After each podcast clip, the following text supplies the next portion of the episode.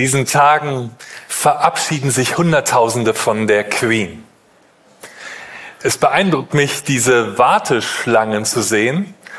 Und man fragt sich, warum stehen die Menschen 12, 13, 14 Stunden in der Schlange? Ich denke, weil es ihnen wichtig ist. Gleichzeitig spüre ich bei diesem Bild der wartenden Menschen eine Sehnsucht, zumindest bei manchen. Eine Sehnsucht nach einem Halt im Leben. Teilweise wurden sie auch interviewt und einer hat gesagt, die Queen war einfach immer da in meinem Leben. Sie war ein Gerüst für mein Leben. Ein Halt im Leben. Und dann denke ich und wünsche ich diesen Menschen, dass sie Jesus kennenlernen. Er ist der lebendige König. Er lebt. Unsere neue Predigtreihe. Er lebt. Und du kannst ihn erleben. Jesus, den lebendigen König. Und er selbst sucht die Menschen, ob sie in der Warteschlange am Lidl stehen oder in der Warteschlange, um sich irgendwie von der Queen zu verabschieden. Jesus sucht Menschen. Auch in deinem Alltag. Denn er will Halt sein in ungewissen Zeiten.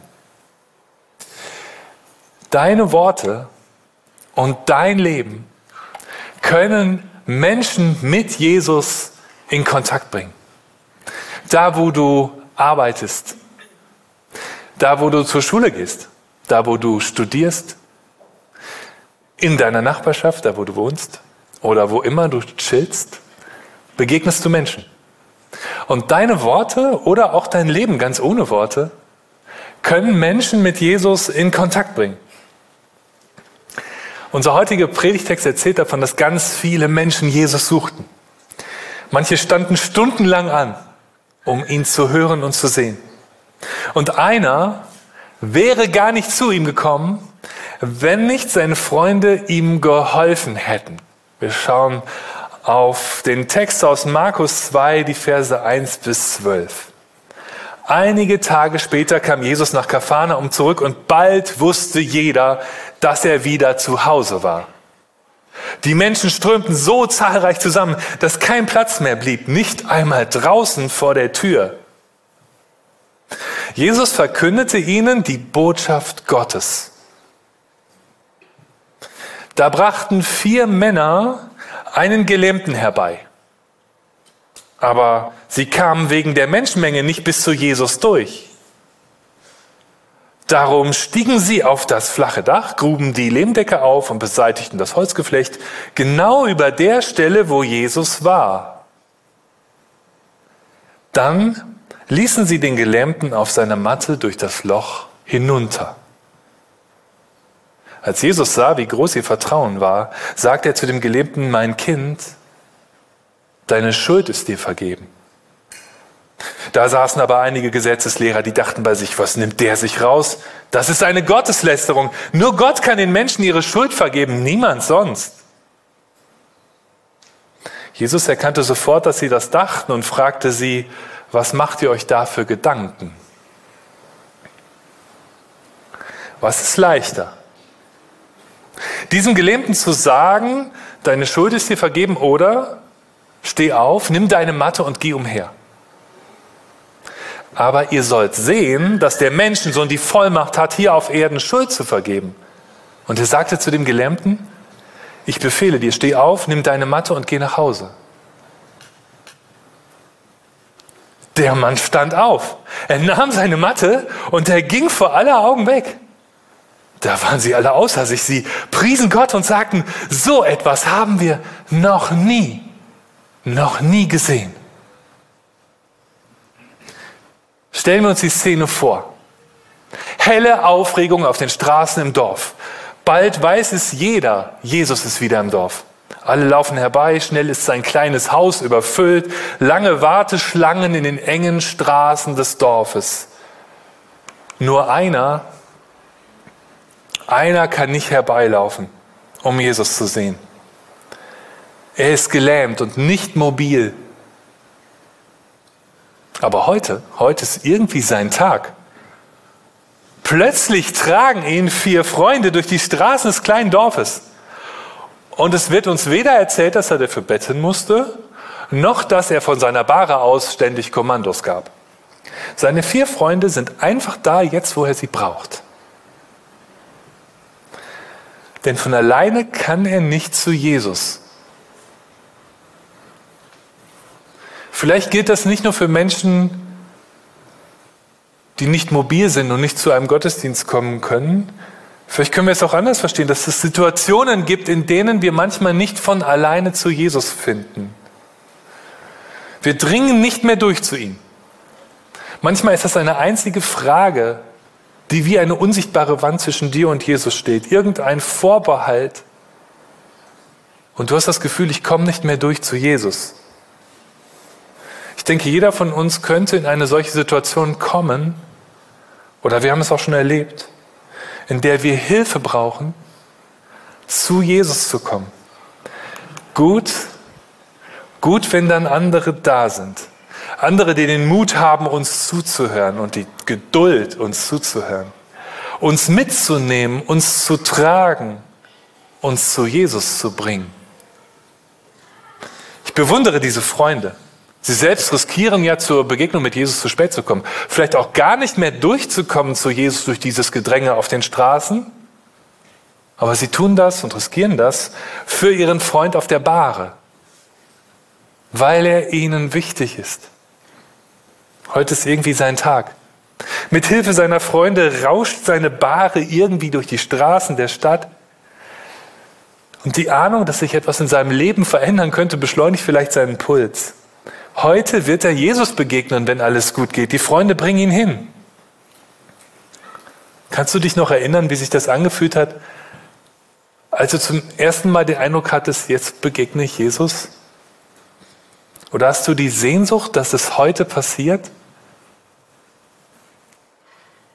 Während die Häuser am Straßenrand an seinen Augen vorüberziehen, sieht der Gelähmte vermutlich auf die Geschichte seines Lebens, sieht die vielen Grenzen, die ihm seine Krankheit setzt und gesetzt hat. Immer wieder sucht sein Blick den offenen Himmel über ihn. Wird er sich ihm heute öffnen? Zwischendurch der Blick auf seine vier Freunde. Und kann es anders sein, er gewinnt sie heute nochmal ganz besonders lieb. So kommen die fünf zum Hause Jesu. Doch die träge Masse der Hörer steht ihnen tatsächlich im Weg.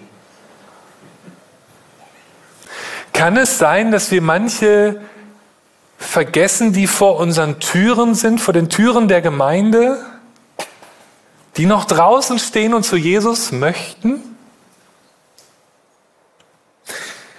Haben wir bei allem, was wir in der Gemeinde tun, auch die im Blick, die noch nicht zur Gemeinde gehören? Oder stehen wir sie ihnen sogar im Weg? Der Gelähmte hat schon oft erlebt, dass seine Behinderung ihm scheinbar unüberwindbare Grenzen setzt. Und ausgerechnet jetzt vor den Gemeinden, vor der Tür der Gemeinde, vor der Begegnung mit Jesus wieder die gleiche Grenze. Schon so nah vor Jesus, aber in die Normalität der anderen kommt er nicht hinein.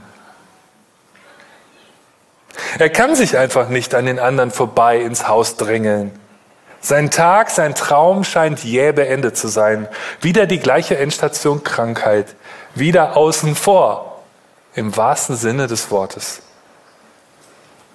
Doch dann bewegt sich seine Bahre auf einmal überraschend an der Menge vorbei.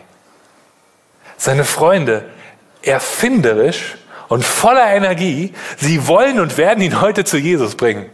Schaukelnd bemerkt der Gelähmte, dass sie ihn auf das Flachdach hieven. Ich kann mir vorstellen, dass ihm die ganze Geschichte an dieser Stelle vielleicht unangenehm wurde. Alles, alles wegen mir.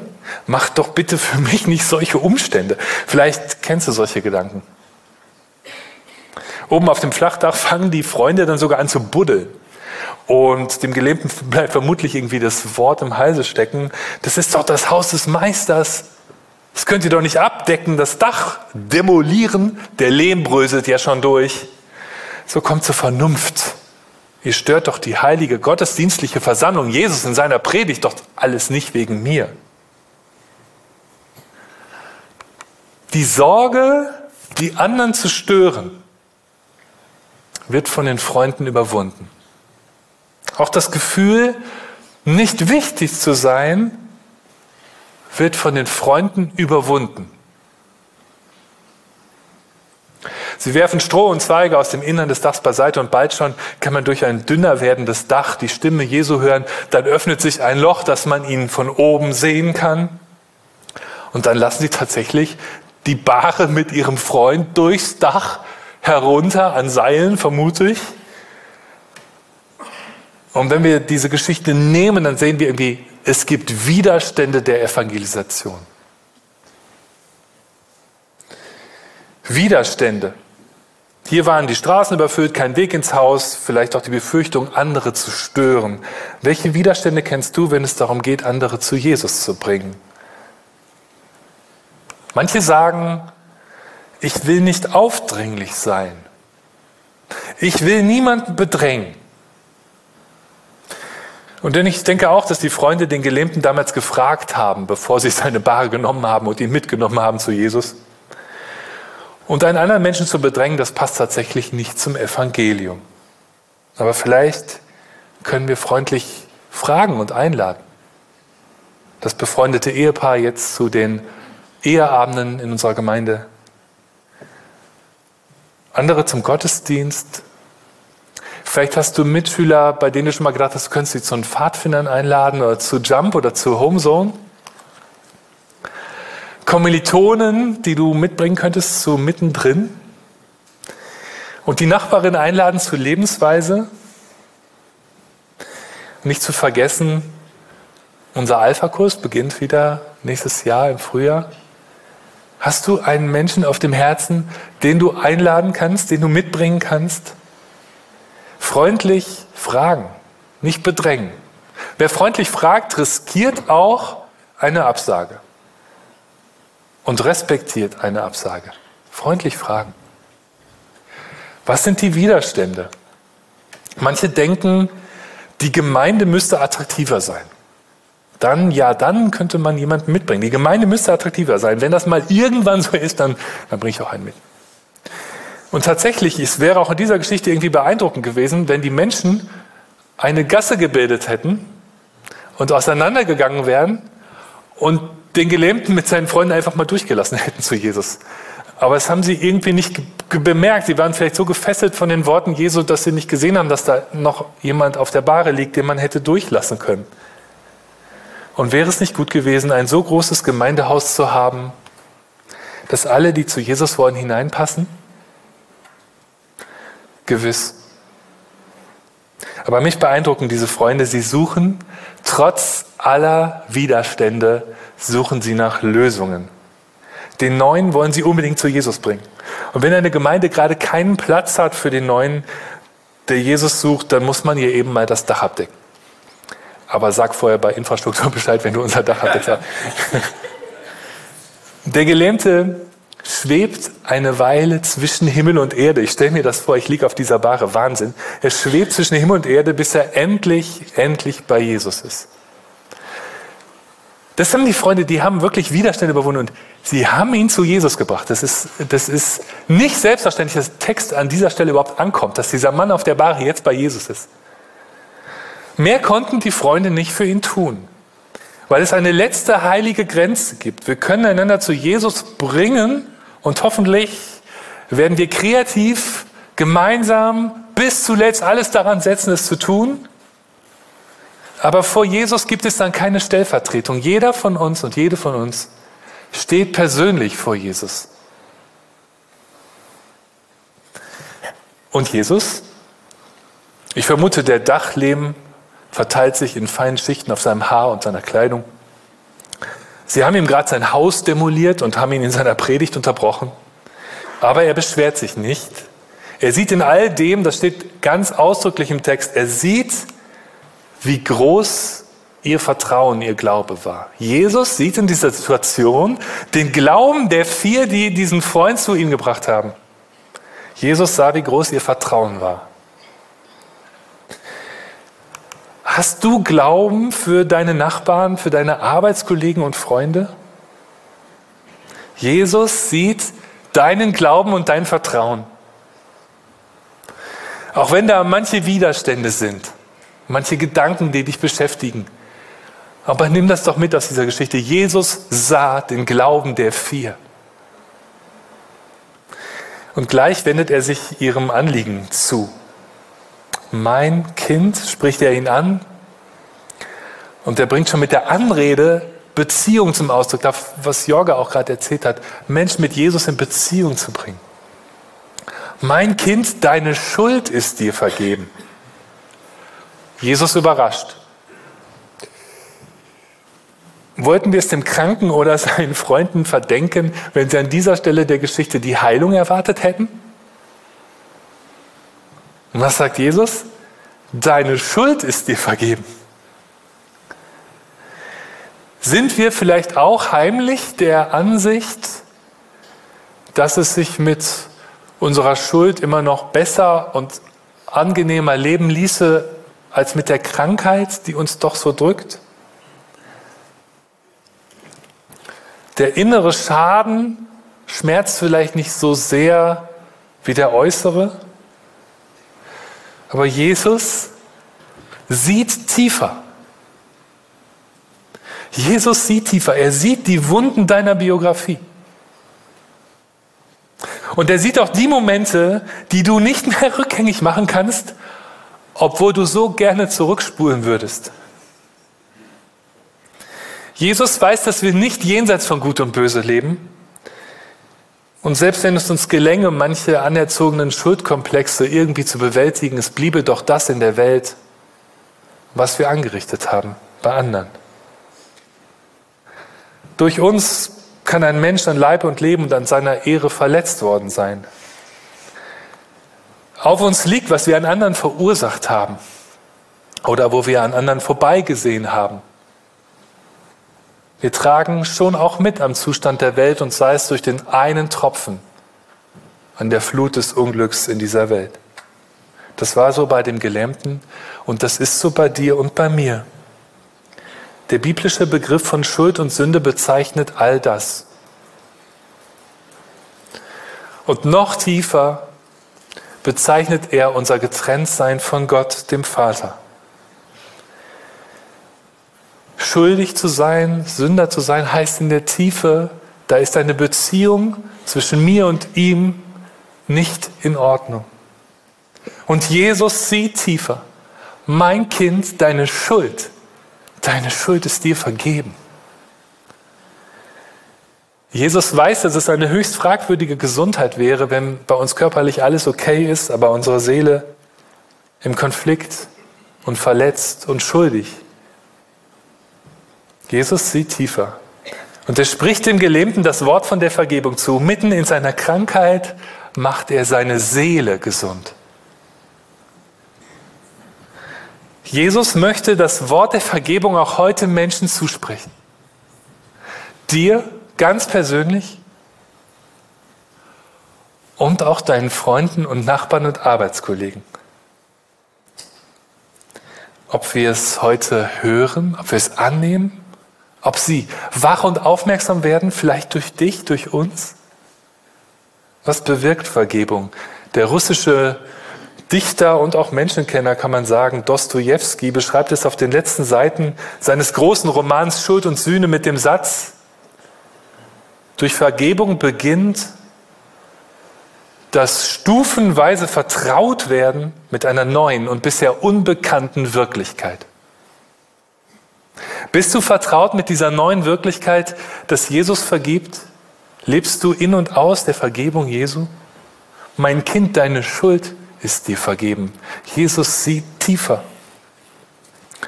Das Vergebungswort trifft den Gelähmten mitten in seiner Krankheit und macht seine Seele gesund. Die Gesetzeslehrer, die im Haus sind, ahnen als Erste, was für mächtige Worte Jesus verspricht. Und sie protestieren. Wer ist dieser, dass er Vergebung zuspricht? Was fällt diesem Laienprediger eigentlich ein, denken die Gesetzeslehrer? Vergeben kann doch nur einer. Vergeben kann nur Gott. Und tatsächlich, damit sind die Gesetzeslehrer grundsätzlich im Recht. Nur Gott kann Sünden vergeben. Was sie nicht erkennen, ist, dass in Jesus Gottes Sohn vor ihnen steht und dass, wenn Jesus spricht, Gott vergibt. Jesus spürt den stillen Protest der Gesetzeslehrer. Er sieht ihnen ins Herz und möchte ihnen verstehen helfen. Was ist leichter? Diesem Gelähmten zu sagen, deine Schuld ist dir vergeben? Oder steh auf, nimm deine Matte und geh. Überlegen auch wir für einen Moment, was ist leichter? Ich denke, für uns wäre irgendwie beides nicht möglich wie es für Jesus möglich ist. Was ist für Jesus leichter?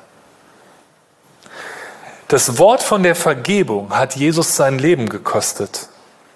Es ist das schwerere Wort für Jesus. Es hat ihn sein Leben gekostet. Die Geschichte ist an dieser Stelle offen für dich und für mich. Begreifen wir das Wunder, das Wunder, dass Jesus vergibt? Vergebung ist ein Wunder. Vergebung ist nicht das natürliche Geschehen in dieser Welt. Vergebung unterbricht das natürliche Geschehen dieser Welt. Vergebung unterbricht den Kreislauf von Schlag und Gegenschlag. Vergebung ist das Wunder in dieser Geschichte. Er lehrt uns beten. Vergib uns unsere Schuld, wie auch wir vergeben unseren Schuldigern.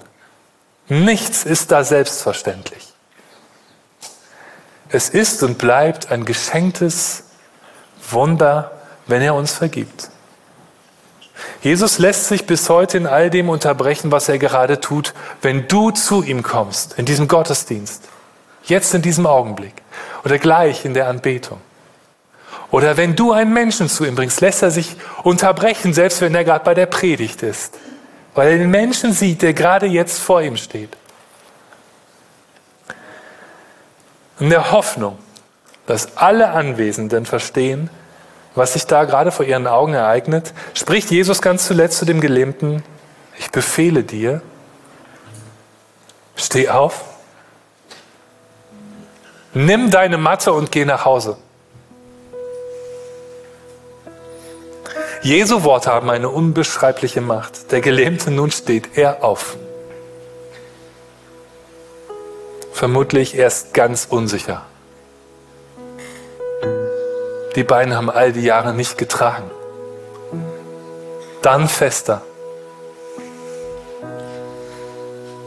Und dann schreitet er mit weit ausholendem Schritt, seine Matte kühn geschultert, nach Haus auf eigenen Beinen unterwegs mit Jesus. Das kleine Dorf steht Kopf. Alle geraten außer sich, auch die vier Freunde. Ohne ihren Glauben wäre es an diesem Tag nicht zu diesem doppelten Wunder gekommen. Mich motiviert der Glaube der vier Freunde. Und vor allem dieses Bild von dem Menschen, der seine Matte kühn geschultert hat und jetzt mit Jesus unterwegs ist. Haben wir so viel Glauben, dass das auch heute in dieser Zeit hier in Karlsruhe geschehen kann, auch hier in dieser Gemeinde? Hast du den Glauben der vier? Ein bisschen davon? Hast du den Mut, dich Widerständen zu stellen, die dich immer wieder abgehalten haben, mit der Kollegin zu reden? Wann auch immer du mit einem Menschen zu Jesus kommst. Er wird sich deiner und ihrer annehmen, weil wir ihm wichtig sind. Amen.